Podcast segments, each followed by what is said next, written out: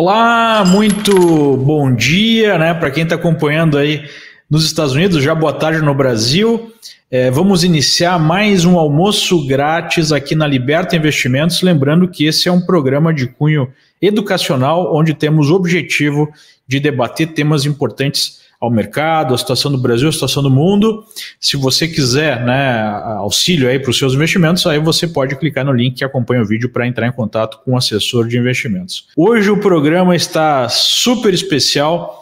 Nós eh, contamos aí, temos a honra, né, o prazer de contar com a presença do Salim Matar, o empreendedor de altíssimo sucesso, né? foi o fundador da Localiza, foi o secretário de desestatização e privatização do Ministério da Economia do governo Bolsonaro, é um ativista de longa causa aí, é, é um ativista né, de longo prazo já da causa liberal, tendo financiado, por exemplo, a tradução do livro Revolta de Atlas para o português, ter participado da criação de vários institutos né, que defendem a causa liberal liberal. É, enfim, é um prazer contar com o Salim Matar. Olá, doutor Salim, tudo bem? Boa tarde, um prazer estar com vocês. Prazer é nosso de tê-lo aqui conosco. E eu começo a nossa conversa perguntando para o senhor como é que foi essa experiência, né, de ser uma espécie aí de John Galt no meio de, de burocratas, do, do coração da burocracia brasileira. Como é, como é que foi isso? Leandro, essa experiência foi única, experiência impagável. Foi excelente a minha atitude de ter aceitado este convite e ter ido para o governo.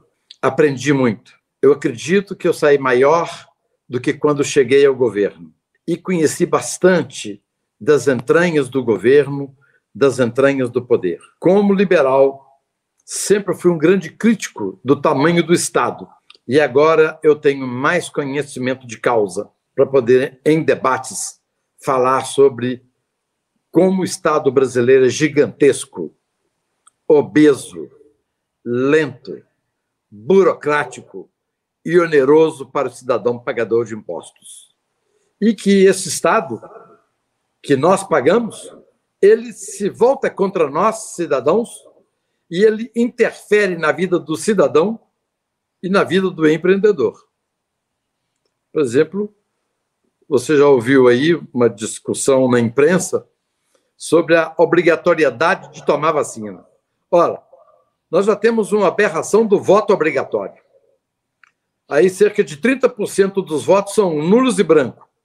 É o indivíduo que preferiu ir lá, ele foi obrigado a ir lá para poder votar, então ele anulou ou votou em branco e voltou para casa dele. Voto obrigatório é autoritarismo. Uma democracia dá o direito ao voto, uhum. mas não a obrigação do voto.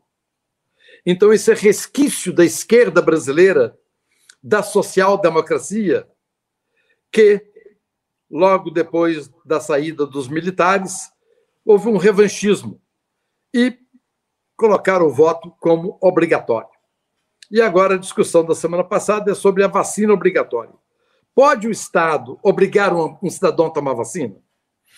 Obviamente, o próprio presidente foi claro dizendo que seria totalmente contra esse tipo de medida.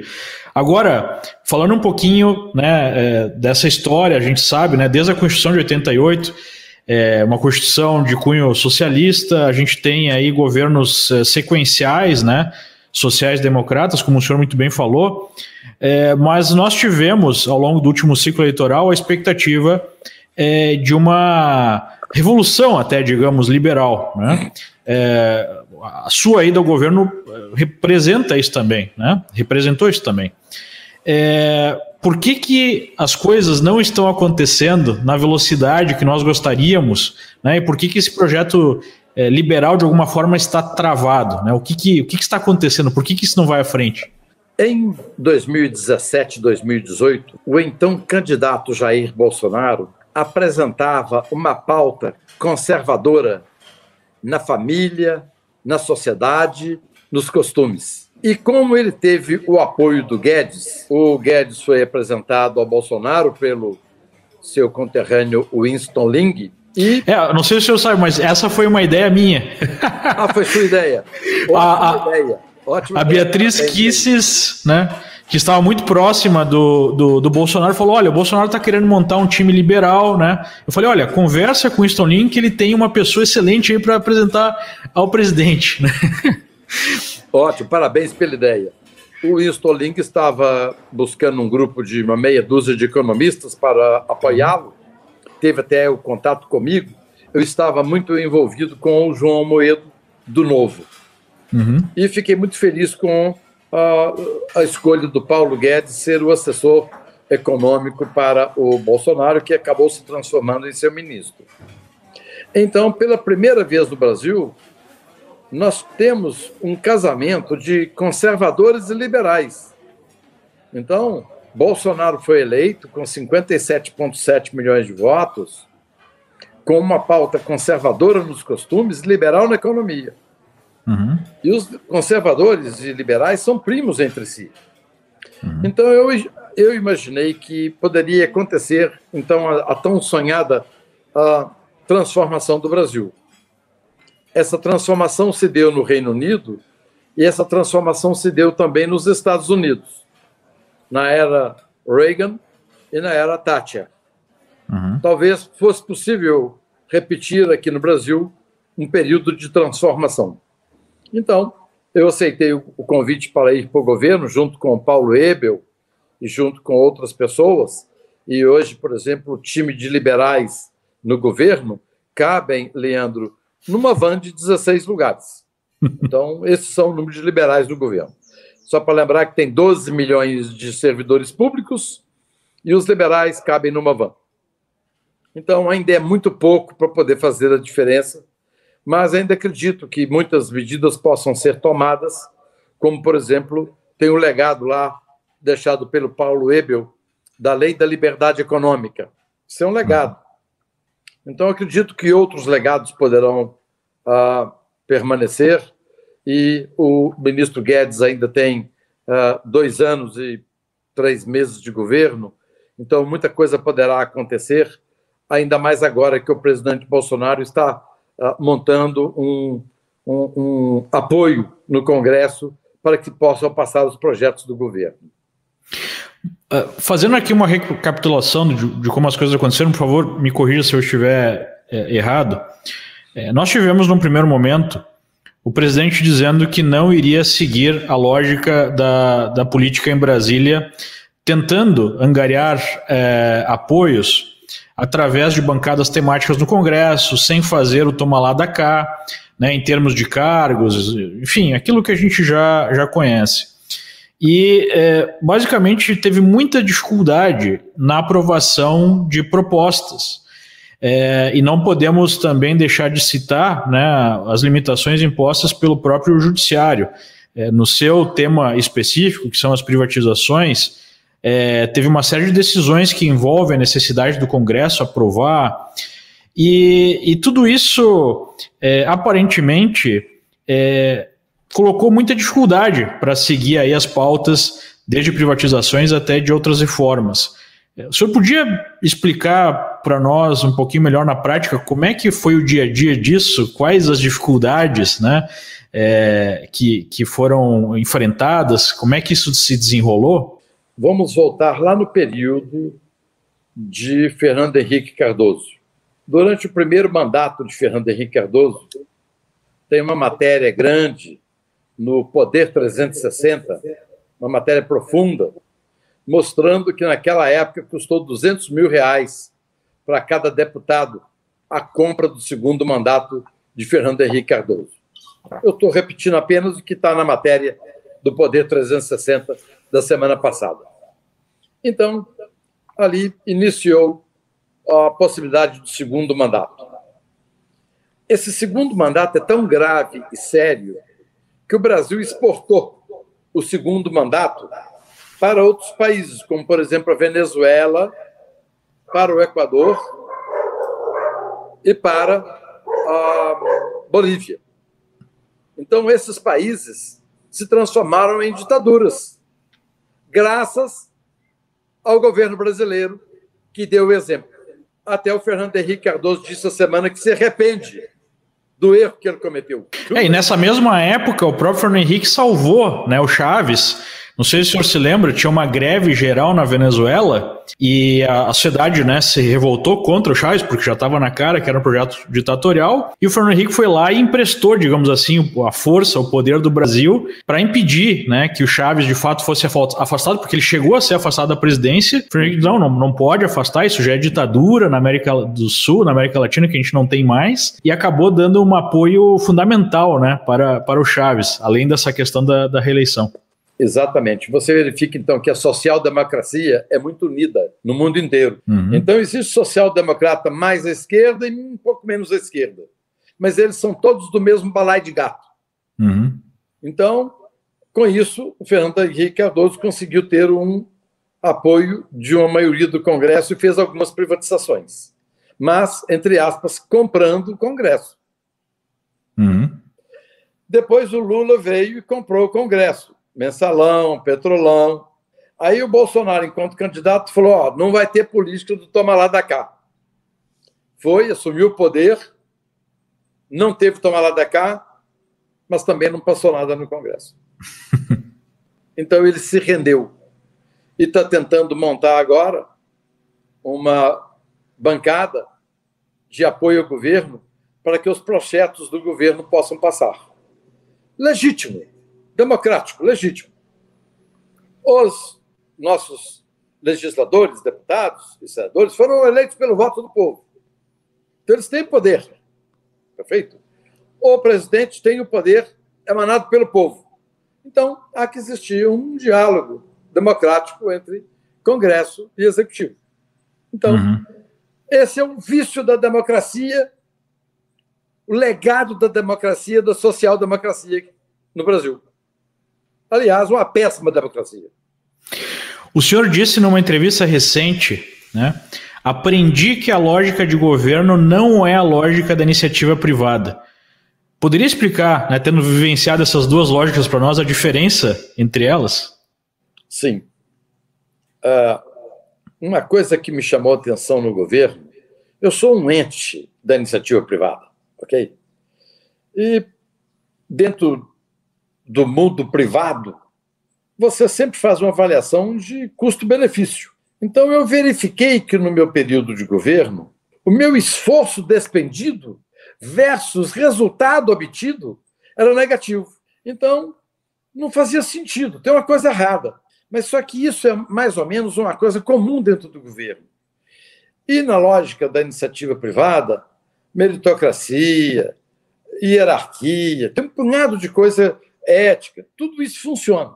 No governo é um pouco diferente. O governo é um animal absolutamente estranho. E ele é grande demais da conta. Então, uma coisa que você pensa que você está fazendo uma lógica correta, às vezes dentro do governo não é uma lógica correta. Eu vou te dar uma explicação aqui. No governo, por exemplo, o meu colega Carlos da Costa, estava fazendo uma legislação para poder facilitar a vida das startups. Ele teve que ouvir 28 diferentes secretarias do governo. 28 secretarias tiveram que opinar. Ou seja, o governo já foi feito de tal forma para ser isso. É o Leviatã. O governo foi feito para funcionar para quem está ali dentro e não para servir a sociedade. Ao contrário, esse Leviatã se serve da sociedade. Então, os caminhos são todos mais lentos, tortuosos, difíceis, burocráticos, com muita, muita interferência legal.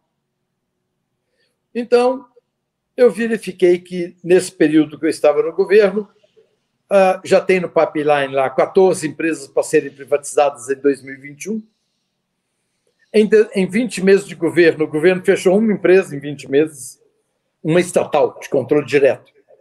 Porque quando eu fui convidado para ir para o governo, Leandro, o ministro Guedes disse o seguinte: olha, tem 134 estatais aqui e nós precisamos fechar o máximo que puder. É um bom desafio. E eu comecei a entender, pegar os relatórios, E eu procurei Passadina, aquela famosa Passadina, e não encontrei. Então eu chamei o secretário da SEST e falei: olha, eu não estou encontrando Passadina aqui. Ele falou, mas nós não, nós não controlamos as, as subsidiárias do exterior.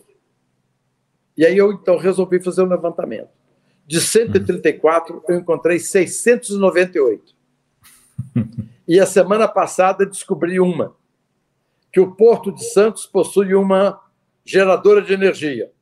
Então, o governo chegou a ter 699 empresas, do qual ele era controlador direto de estatais, suas subsidiárias, coligadas ou de simples investimento. Então, imagina o tamanho do Estado empresário. E o mais interessante, que eu gostaria de deixar registrado, que eu estava em, de, em outubro de 2018 em Belo Horizonte lendo o jornal, estava na, antes do segundo turno, sendo uh, recebendo o bullying do ministro Guedes para que eu fosse para o governo. e então eu vejo a manchete do jornal local em Belo Horizonte. A manchete maior estava escrito que a Bendespar possui uma carteira naquela época, possui uma carteira avaliada em 70, 80 bilhões de reais. Essa carteira chegou a valer 130 bilhões de reais. E logo embaixo tinha um headline. Hospital Risoleta Neves, em Belo Horizonte, não faz cirurgia três dias, pois não tem gás. Olha, o que, que os sociais-democratas que antecederam Bolsonaro disseram? ou sociedade, ou 210 milhões de brasileiros, ou cidadão pagador de impostos, nós, investidos do seu voto e do poder, nós preferimos ter um hedge fund, 130 bilhões de reais no BNDES, em ações da Vale, Petrobras, Clabins, uh, Suzano, boas ações, do que comprar gás para fazer cirurgia em hospital. Nós, social-democrata, preferimos isso. Governar, a gente aprende em economia. É alocar recursos. Os sociais-democratas preferiram ter uma carteira de investimentos no BNDESPAR do que comprar gás no hospital. É que... Eles preferiram ter 130 bilhões no BNDESPAR do que comprar coletes à prova de bala para os nossos policiais, melhor armamento, melhores viaturas e notebook. Preferiram ter 130 bilhões na Bendespar do que melhorar a qualidade da merenda escolar. Preferiram ter 130 bilhões na Bendespar do que melhorar a qualidade das nossas escolas. Preferiram ter 130 bilhões na Bandespar do que equipar melhor e ampliar os hospitais do SUS. Então, é o seguinte: governar é alocar recursos. Os sociais-democratas têm interesse em manter analfabetos. O Brasil tem hoje 11 milhões de analfabetos. Eu pergunto: o que, que esses sociais-democratas fizeram nos últimos 30, 40 anos que não conseguiram erradicar o analfabetismo? E tinha dinheiro, não faltou dinheiro para isso. Construiu porto em Cuba, construiu uh, aeroporto na África, construiu hidrelétrica na, na Nicarágua, construiu rodovia em Honduras, construiu metrô em Caracas e não tinha dinheiro para erradicar o analfabetismo? Sociais democratas são populistas. Tem um discurso bom do canto da sereia. E eles então preferem manter o cidadão analfabeto desempregado, dependente do Estado, para que ele possa manipular essas massas. Esse é o legado da social-democracia. Nós temos hoje 12 milhões de servidores públicos.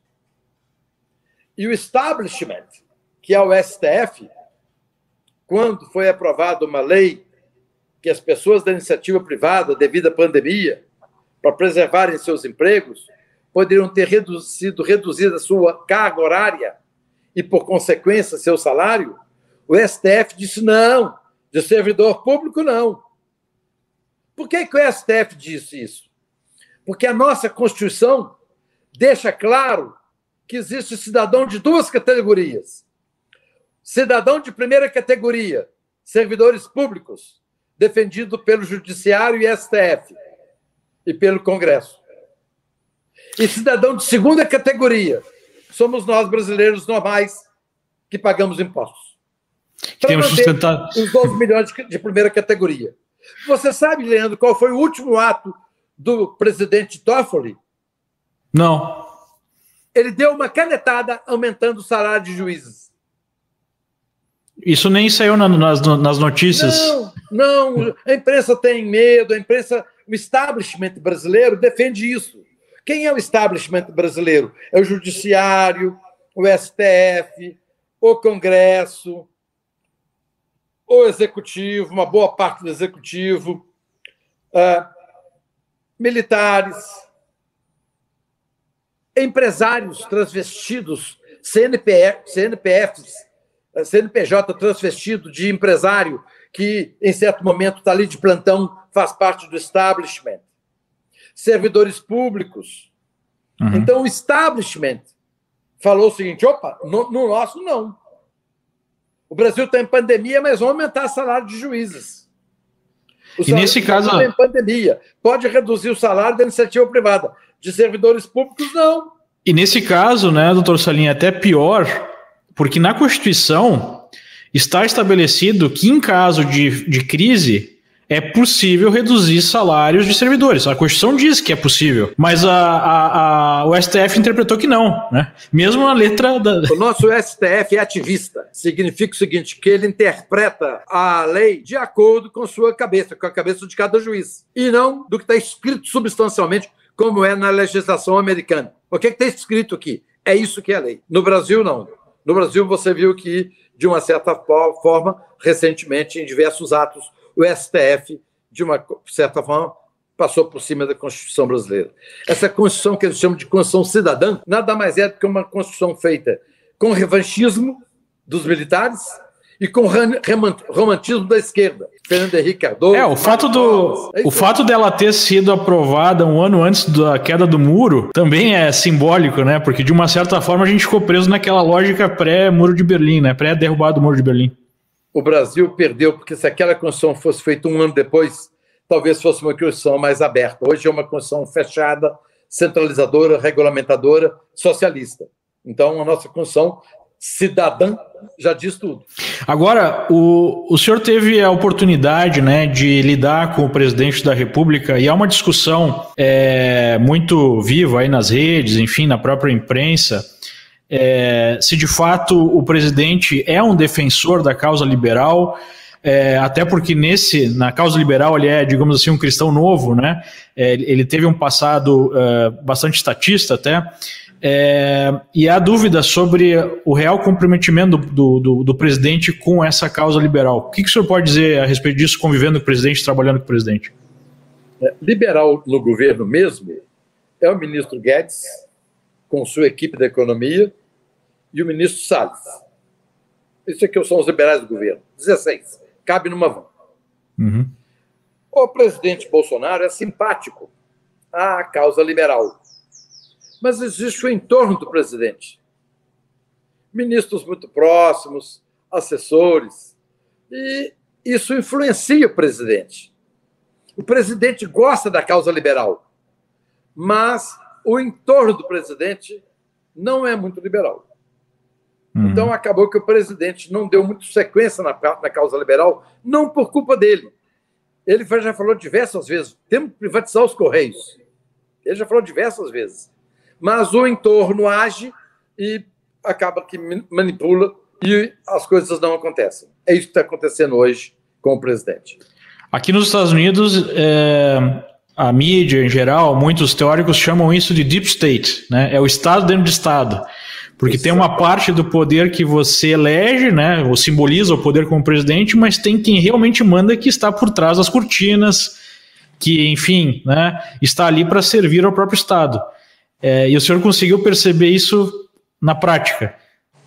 Exatamente, porque o presidente ele cresceu muito.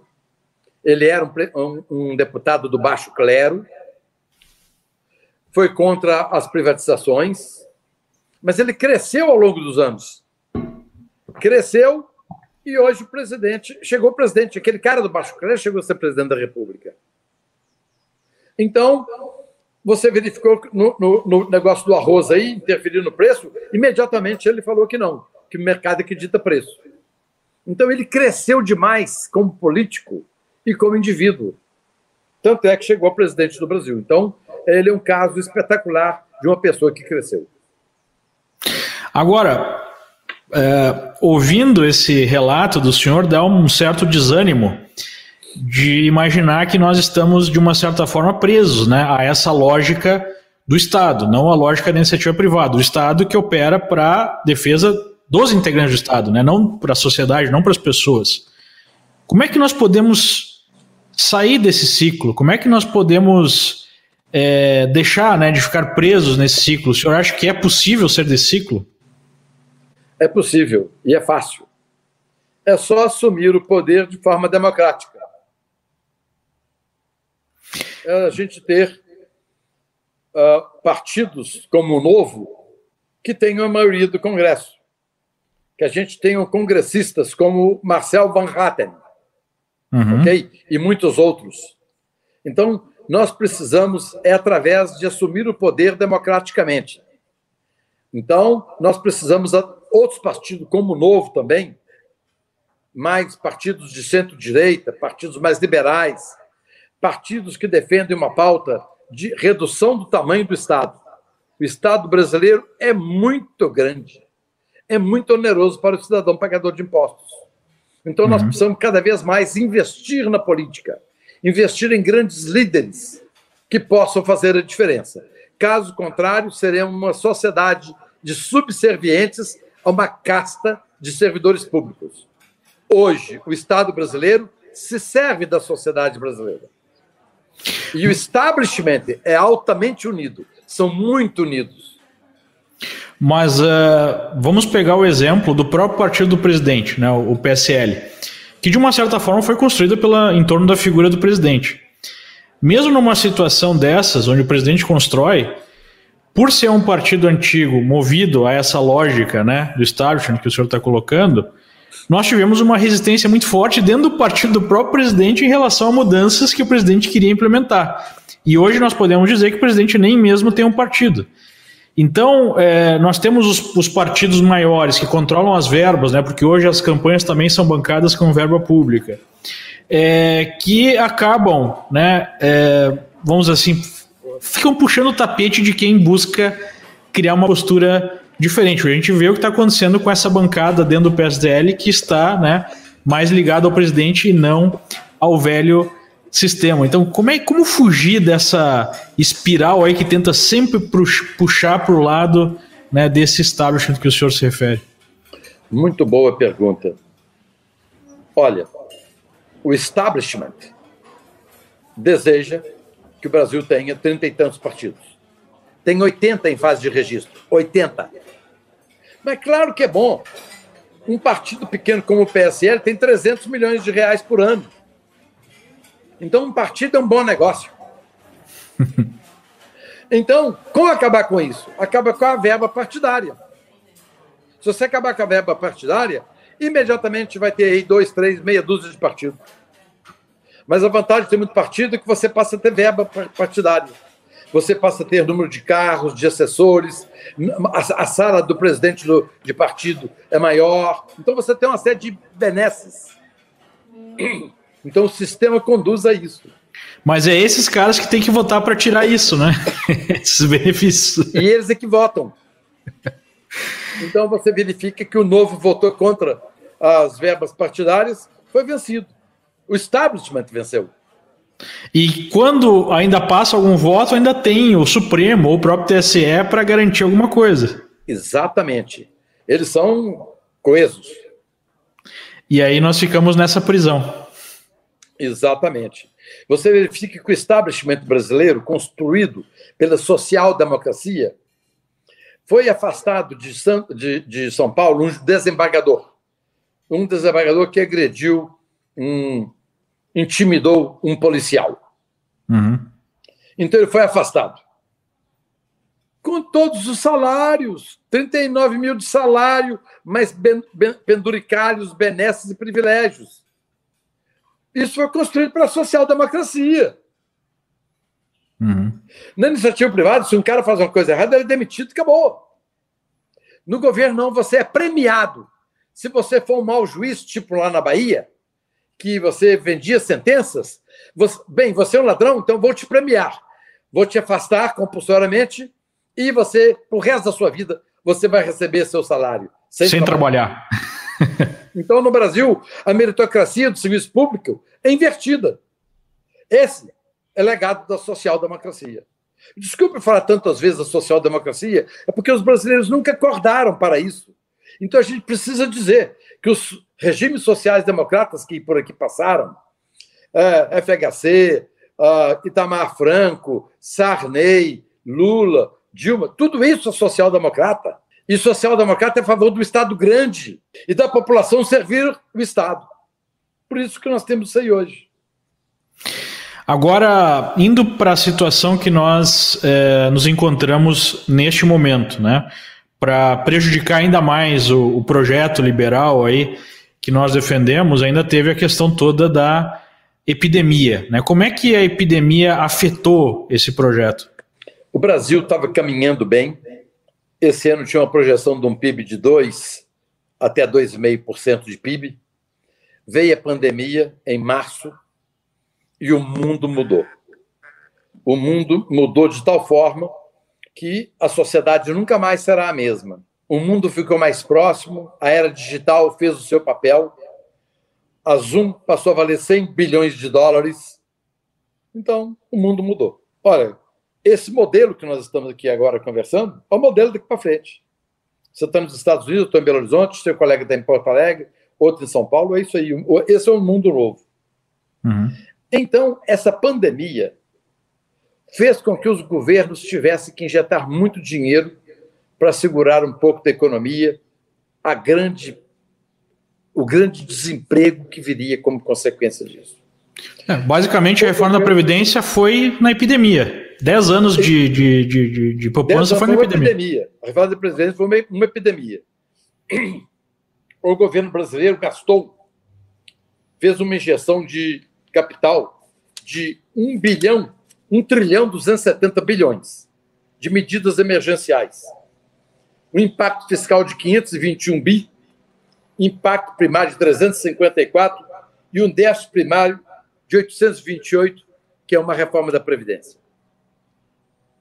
Então, o Brasil imediatamente foi ágil, tomou medidas, medidas de, inclusive, nós descobrimos que temos 60 milhões de pessoas que vivem à margem do Estado.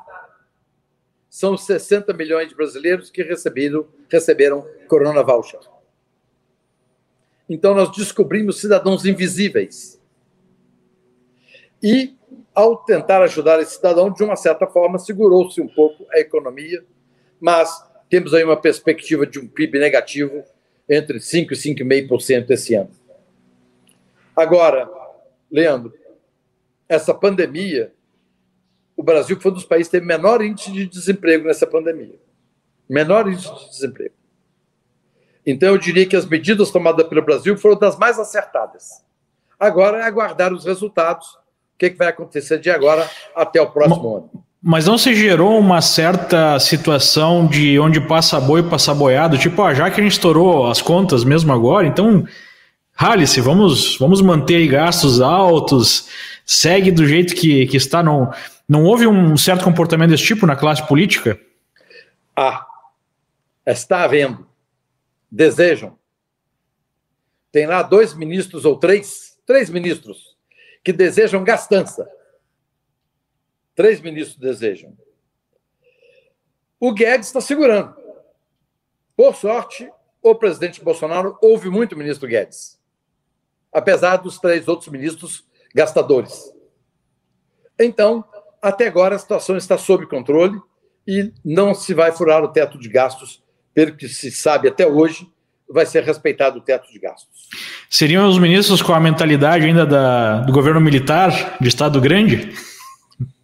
É isso, e também ministros que não têm conhecimento de economia e que têm também objetivos eleitoreiros no futuro. Hum. Ministro que deseja ser amanhã governador, prefeito, deputado. Então ele quer colocar uma imagem. Ainda que quebre o Brasil, ele não está preocupado com quebrar o Brasil. Ele está preocupado com a imagem dele. Então acontece muito isso na política. Nós temos muitas vezes pessoas que não são tão cidadãs assim, quando ocupam um, um cargo público. Agora, daqui para frente, como é que o senhor está vendo a possibilidade de se passar as reformas eh, fiscal e a reforma administrativa e nós temos de fato né, a retomada de uma agenda liberal? Número um e número dois, como é que devem andar as privatizações? Qual é é a sua expectativa em relação às, às privatizações? As privatizações, eu deixei um pipeline com 14 empresas a serem privatizadas no ano de 2021. Daquelas 698, nós vendemos 84. Vem cá. Nós vendemos 84. E fizemos um valor na venda desse ativo de quase 150 bilhões. Ou seja, reduzimos o Estado em 84 empresas e pegamos 150 bilhões que estavam em empresas e trouxemos para o caixa do Tesouro, para, de alguma forma, usar isso de forma melhor. Então, o que acontece? Tivemos um caso muito interessante. Como eu tenho muito amigo em Porto Alegre, você já viu que eu citei um punhado aí, vou citar mais um. Eu trouxe de Porto Alegre um amigo que se chama Eduardo Sampaio Zimmer para ser o presidente da Casa da Moeda, com dois outros diretores. Então, a Casa da Moeda estava para ser privatizada. Tinha que fazer um projeto de lei. Ao fazer esse projeto de lei, caiu a medida provisória. Ou seja, o Congresso falou o seguinte: não, nós, eleitos pelo povo, não queremos que venda a Casa da Moeda. Ok, entendi. Eles foram eleitos pelo povo, não tem nenhum voto, eles têm a decisão. Então eles disseram: não, não venda a Casa da Moeda. Então, você vê o poder do legislativo. Tá certo? Então, foi, por esse tipo de, foi por esse tipo de coisa que o senhor saiu do governo? Deixa eu te contar o seguinte. É, é, preciso de fazer uma consideração melhor. Eu saí do governo por diversos motivos. Um, a relação custo-benefício do meu trabalho.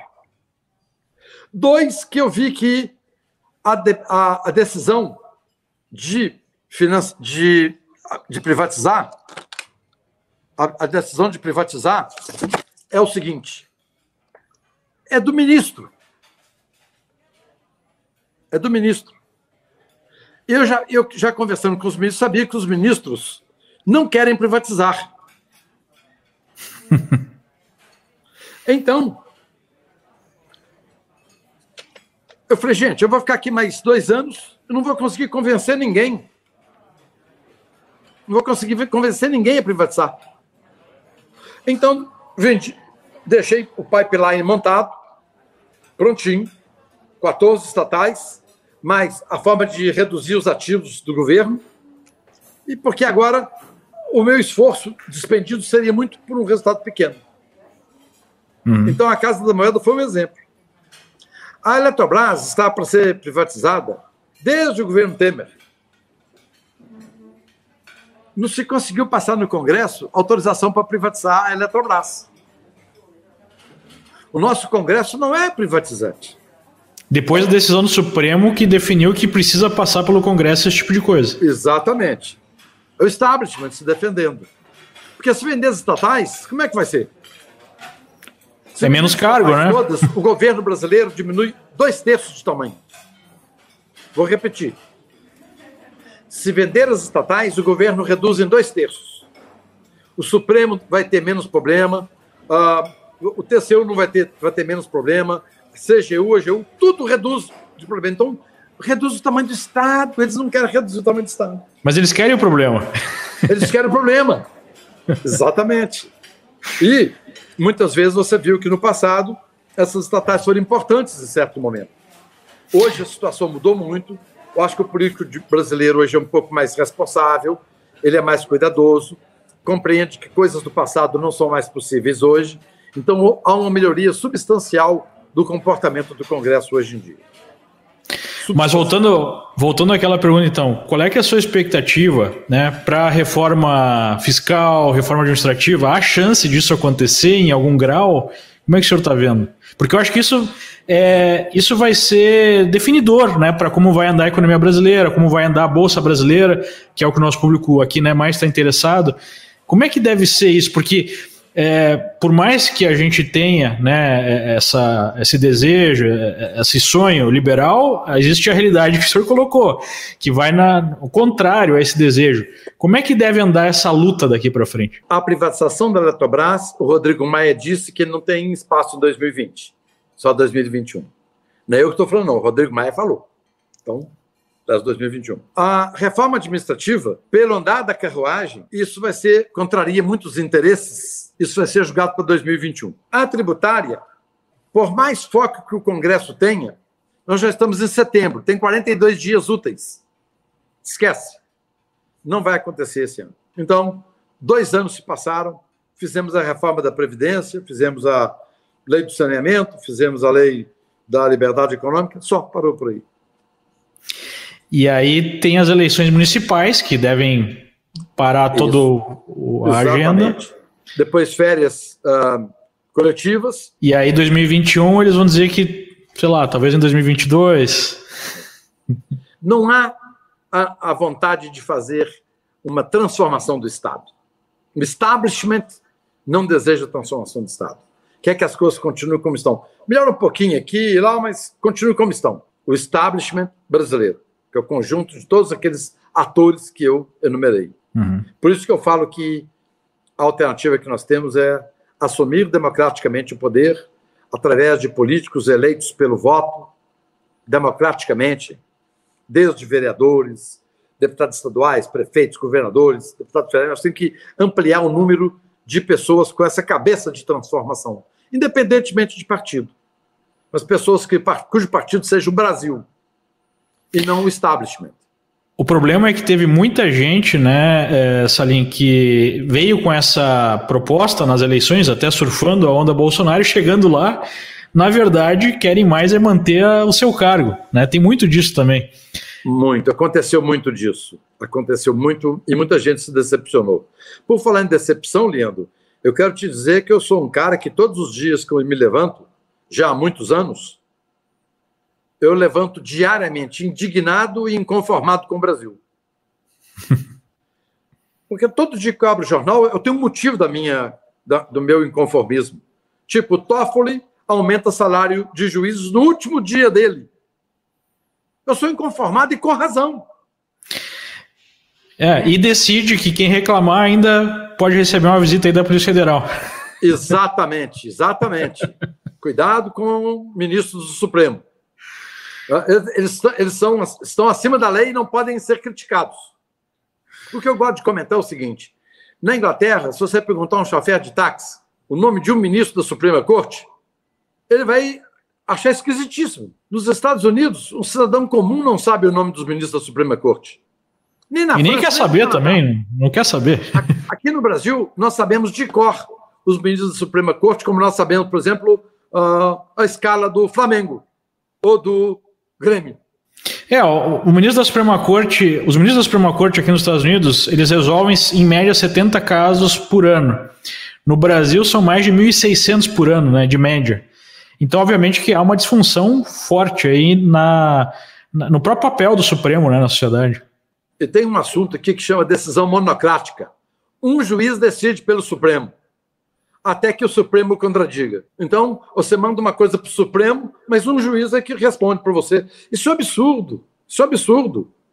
Então, isso aí tudo também tem uma parte da Constituição de 88 que também é, empoderou o judiciário e somos hoje também, é, de uma certa forma, reféns do judiciário.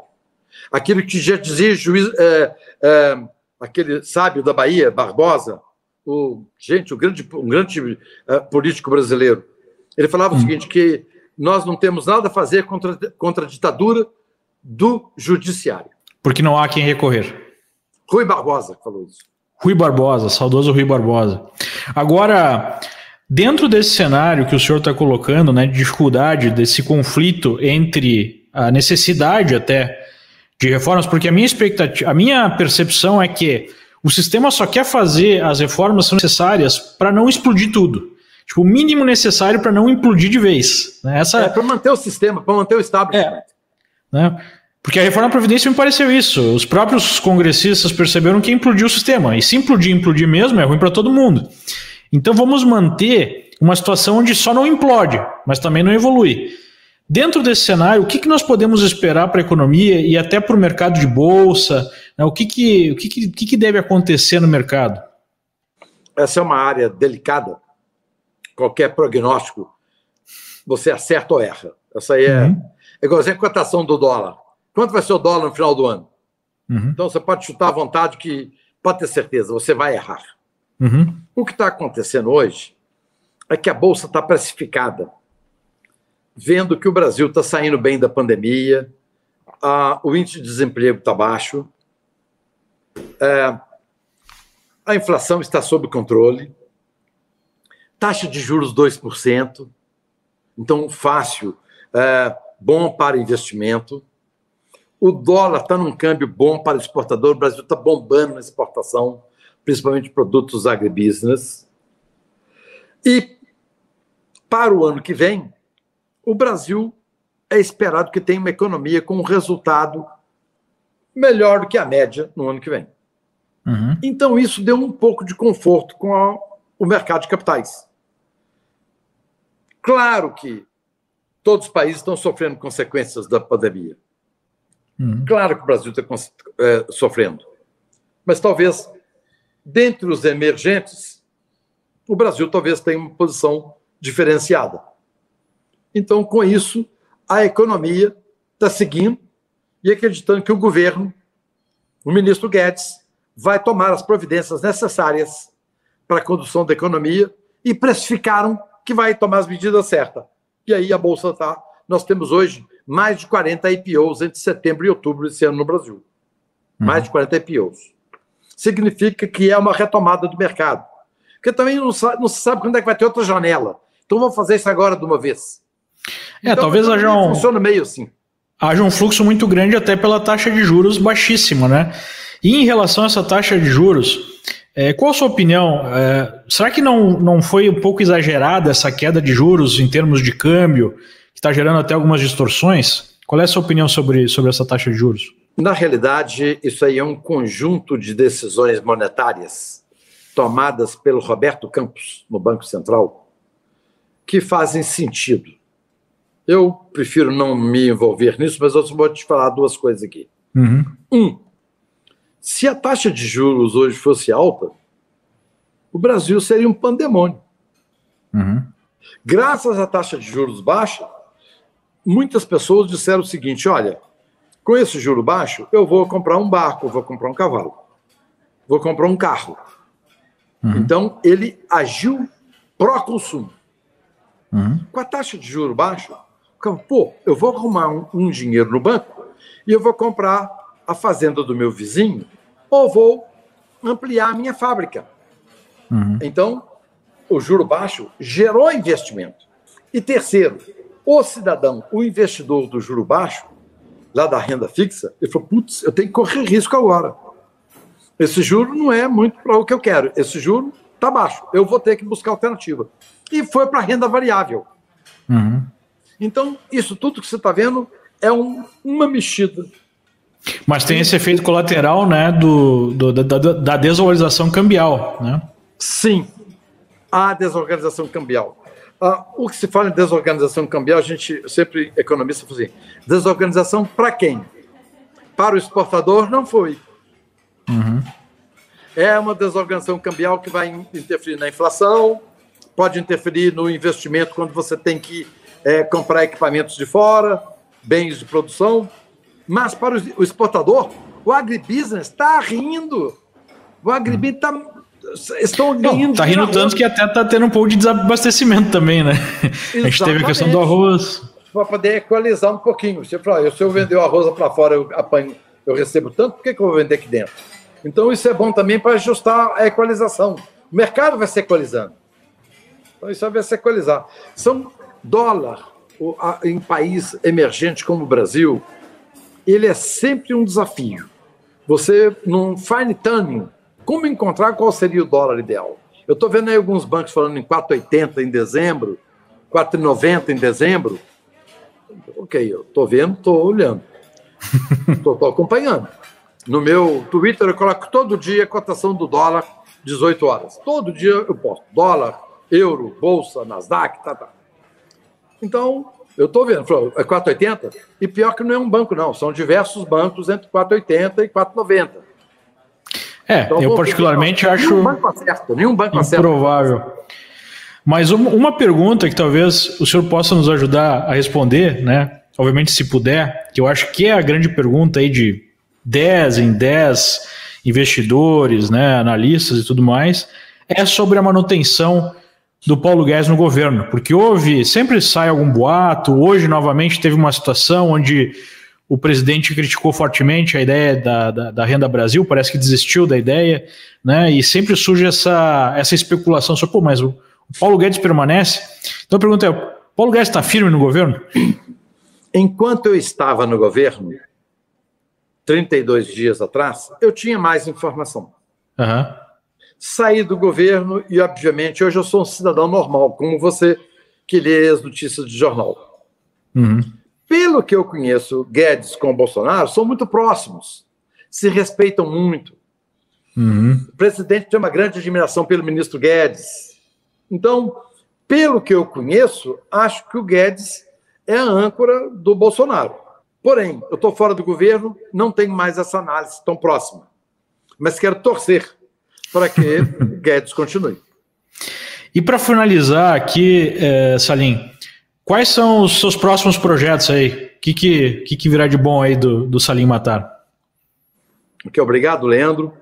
Eu decidi. Bem, eu, eu para mim e para o governo, eu levei meses para tomar uma decisão.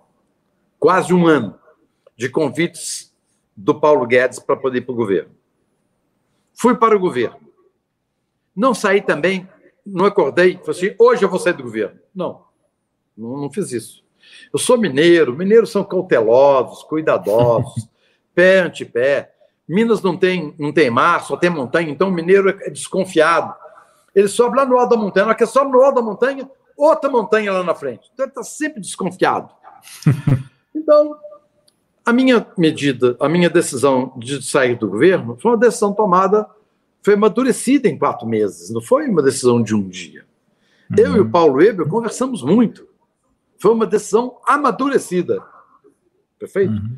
E enquanto eu amadurecia essa ideia de sair do governo, que eu já estava procurando o quando, o meu problema era o time, já que eu tinha uhum. tomado a decisão.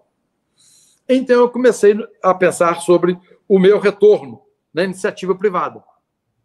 Então decidi duas coisas. Uma, não voltarei mais para o mundo dos negócios. Por sorte minha, de ter aceitado ter ido para o governo, eu descobri que eu tinha um robusto processo sucessório na Localiza, na seguradora e na companhia de helicópteros. Então, com isso, deu certo. Se eu não tivesse saído, eu não saberia que eu tive, é, tinha feito um robusto processo de sucessão. Uhum. E as uhum. empresas estão funcionando maravilhosamente bem.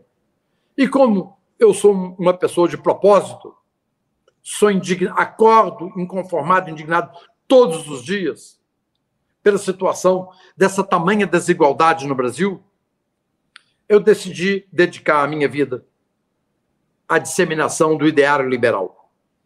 Então, desde que saí do governo, eu estou ainda acertando a minha vida, mas eu vou dedicar à divulgação do ideário liberal no Brasil, em todas as suas formas e consequências. É a liberdade. Eu quero defender a liberdade em todas as suas formas. A redução do tamanho do Estado, o sistema democrático com alternância de poder, o Estado democrático de direito, a livre iniciativa, o livre mercado, o princípio da subsidiariedade. Mais Brasil, menos Brasília, como dizia o Guedes. Então, vou dedicar minha vida exatamente, principalmente junto ao público jovem, mostrar, semear o ideário liberal. É isso que vai ser o meu projeto daqui para frente. Algum projeto de concorrer nas eleições ou não? Não, a política eletiva não me atrai. Eu prefiro a política apartidária, que é os institutos, como é o IAIA em Porto Alegre, o IFL em diversas cidades que nós implementamos, Instituto Liberal, Milênio e muitos outros. O Instituto uh, aí em Porto Alegre, Liberdade, perfeito? Então, é isso, nós temos 120 institutos no Brasil. Então, nós precisamos agora uh, verificar o que, que nós podemos fazer para poder unir mais forças com esses institutos. Ótimo. Olha, mais uma vez, obrigado pela oportunidade e parabéns aí por todo o trabalho feito ao longo dessas décadas aí em prol da liberdade, em prol do Brasil. Realmente só temos a agradecer. Muito obrigado, muito sucesso para todos vocês. O Brasil é um país que tem futuro. Eu acredito no futuro do Brasil. Pode estar demorando muito, mas eu acredito no futuro do Brasil. Ótimo. Todo, temos que acreditar e temos que trabalhar diariamente para isso, né, Salim? É, obrigado então aos nossos espectadores, lembrando né, que esse é um programa educacional aqui da Liberta Investimentos. E para quem quiser mais informações sobre como né, fazer esses investimentos, clique no link e acompanhe aqui o vídeo. Muito obrigado e até a próxima. Obrigado novamente, Salim.